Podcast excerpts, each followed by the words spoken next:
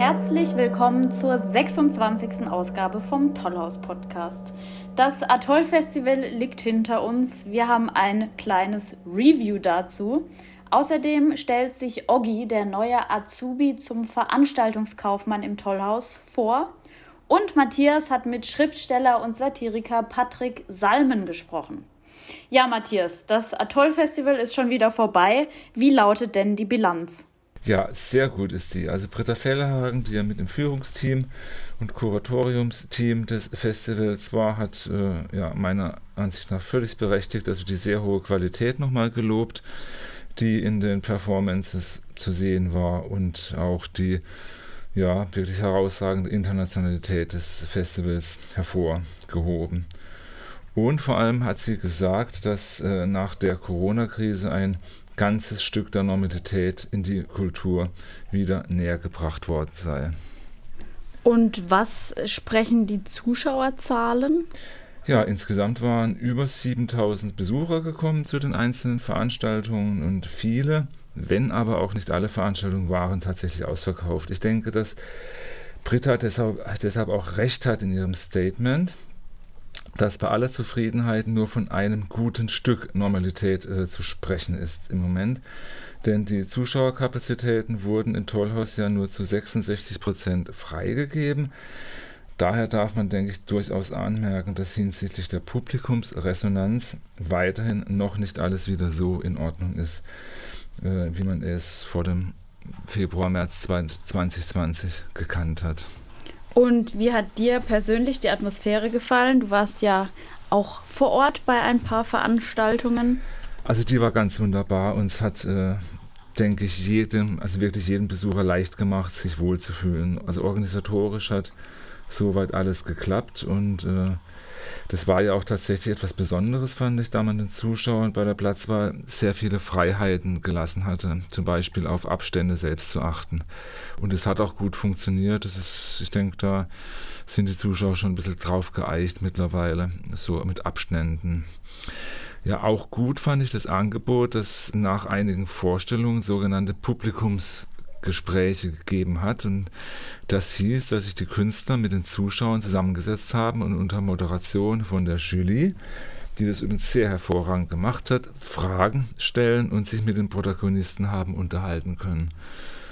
Ja, und das war natürlich fabelhaft. Also gerade eben noch als unglaubliche Künstler und Artisten auf der Bühne und eine Viertelstunde später hocken die dir gegenüber und man kann mit denen buchstäblich schwätzen. Also das war wirklich neu und das war schön und das war gut. Und wie hat es dir künstlerisch gefallen? Sehr. Also die, die Qualität war sehr hoch von, vom äh, Programm und von den einzelnen Künstlern. Also ausgezeichnet. Also einerseits die Breite an Shows, die anschaulich gemacht hat, eigentlich was zeitgenössischer Zirkus gerade heißt. Und andererseits konnte man sich mal wieder einfach eine Karte kaufen hingehen und das hat man dann im Bewusstsein tun können, dass man gleich wieder unheimlich überrascht und glücklich gemacht wird. Das finde ich also, immer wieder sensationell, äh, weil eben das Niveau so hoch ist und das ist wirklich beeindruckend und vielleicht auch ein bisschen charakteristisch für diese ja doch sehr kreative und äh, fantasiereiche Szene im neuen Zirkus. Und was waren deine persönlichen Favoriten? Das fällt ganz, ganz schwer, Clara, weil, äh, also einerseits habe ich nur rund ein halbes Dutzend gesehen. Das ist ja nicht repräsentativ, denke ich. Ja, und also grundsätzlich war wirklich alles auf höchstem Niveau in seiner ganz eigenen Art. Hervorzuheben war vielleicht Seven Fingers, die Auftaktshow, die das Festival eröffnet hat.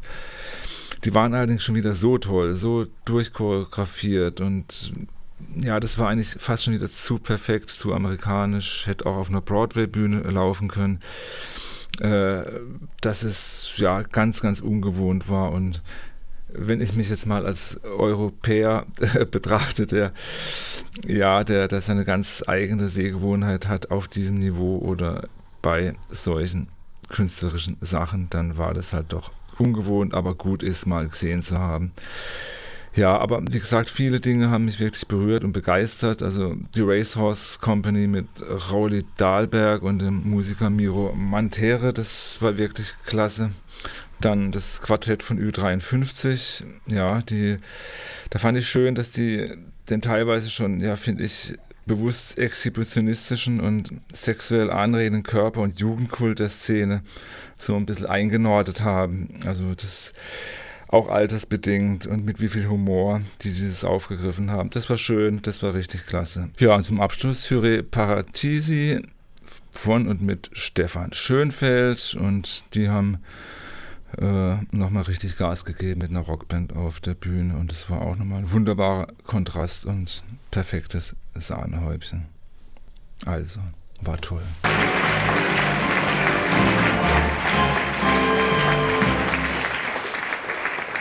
Herzlich willkommen zur 26. Ausgabe vom Tollhaus Podcast. Das Atoll Festival liegt hinter uns. Wir haben ein kleines Review dazu.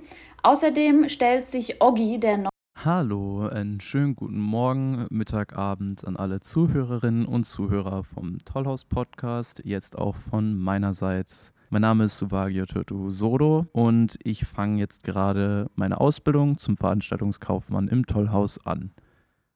Ich komme aus dem kleinen und bescheidenen Söllingen und bin 19 Jahre alt und habe davor tatsächlich einen Bundesfreiwilligendienst im Jubetz gemacht. Und darüber kam ich dann auch tatsächlich zum Tollhaus, weil ich mich irgendwie entschieden habe, dass diese ganze Schiene im Kulturbereich und im Veranstaltungsbusiness, dass das irgendwie doch meins ist, wo ich mich sehe und dann habe ich mich umgeguckt und das Tollhaus war für mich so der erste Punkt, wo ich gesagt habe, ja, die bilden das aus, da möchte ich hingehen. Und das hat einen sehr schönen Flair auf dem Schlachthofgelände hier. Ich freue mich ganz besonders auf diese drei Jahre, weil hier ein brutal bunter Haufen an Veranstaltungen ist und auch ein ganz, ganz tolles Mitarbeiterfeld. Und wir jetzt auch gerade das Atoll-Festival haben, was auch einfach eine brutal spannende und tolle Zeit ist. Und da freue ich mich sehr drauf und das war's dann auch schon wieder von mir. Tschüss. Ja, Matthias, dann hast du ja noch mit dem Schriftsteller und Satiriker Patrick Salmen gesprochen. Der war mit einer Lesung aus seinem aktuellen Buch Ekstase im Tollhaus zu Gast. Wie fandest du denn eigentlich seinen Auftritt? Der hat mir sehr gefallen. Also der Salmen ist schon ein wirklich hervorragender Rezitator, muss ich sagen, dem man auch sehr, sehr gerne zuhört. Und er hat ein so gutes Gefühl für Sprache, Betonungen, Auslassungen, dass er, hätte auch einen ganzen Abend aus dem Quellekatalog von 1976 vorlesen können, ohne dass man sich gelangweilt hätte.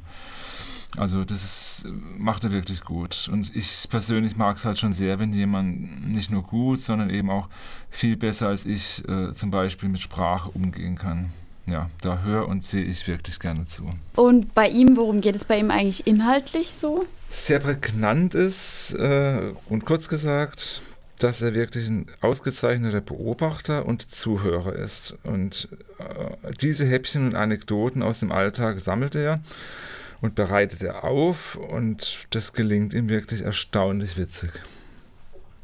Du hast dann vor seinem Auftritt mit ihm sprechen können. Wie war das denn? Wie war er so drauf oder was hat er erzählt?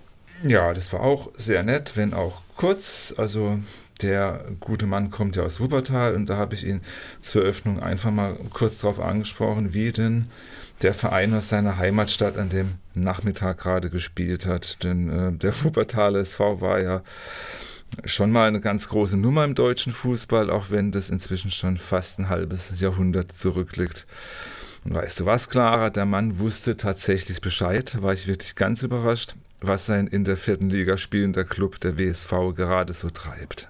Äh, der WSV hat 3-0 gewonnen gegen die zweite Mannschaft von Schalke.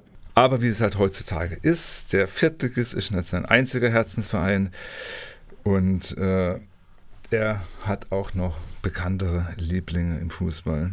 Ja, WSV, FC Köln und Borussia Dortmund. Das sind so meine, meine drei Vereine. Und wenn Dortmund gegen Köln spielt, was ja auch mal hin und wieder vorkommt, dann bin ich aber für Köln, weil die meistens die äh, Punkte nötiger brauchen. Okay, Fußball schön und gut, aber wenn er dann künstlerisch so auf Kontakt zu Menschen angewiesen ist, wie waren denn dann auch für ihn die letzten anderthalb Jahre? Ja, auf jeden Fall anders.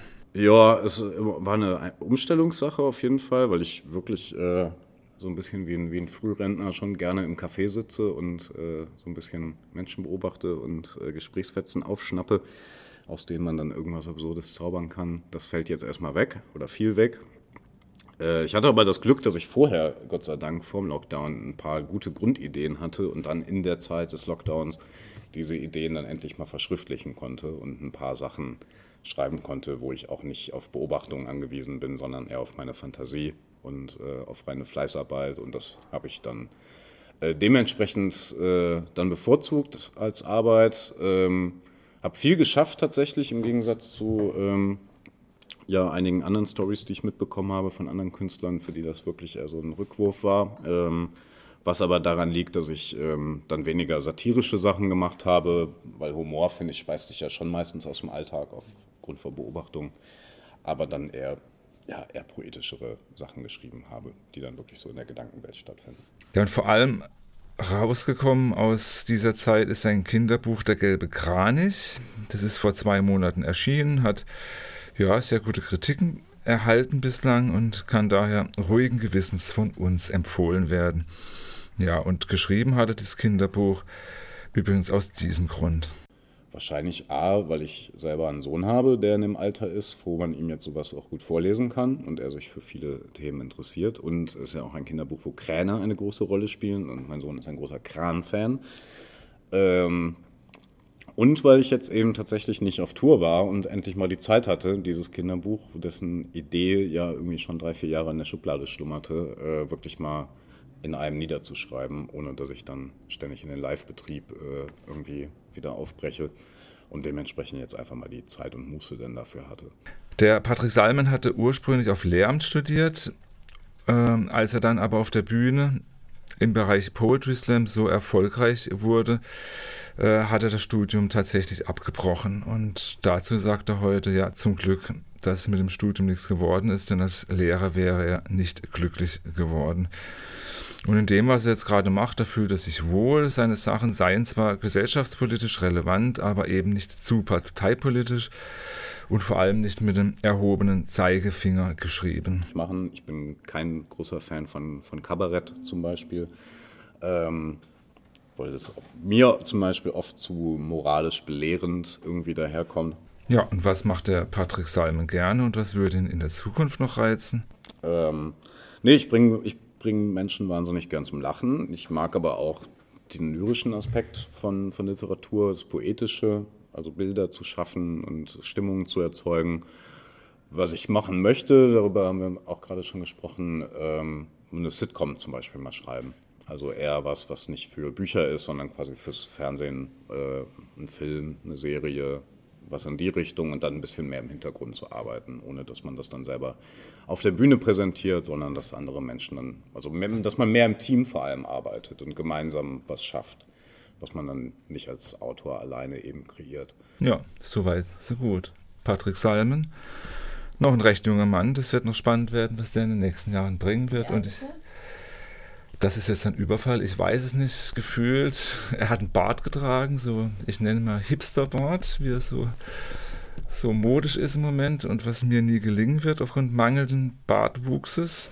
Aber ich schätze ihn mal so um die 30, ja. Ja, klar, ich glaube, das war's für heute und an alle Zuhörer noch. Ich gehe davon aus, dass im Hintergrund der Aufnahmen ist ein Rauschen zu hören. Wir stehen hier im Tonstudio, im Aufnahmestudio, Studio der Musikhochschule und die spülen offenbar gerade die Heizungen durch. Es wird Winter, es wird Herbst, tut uns ja. leid, aber nehme es als jahreszeitliche atmosphärische Bereicherung der ganzen Geschichte. Genau. Das war der 26. Tollhaus-Podcast. Am Mikrofon waren Clara Müller-Wirth und Matthias Dreisigacker.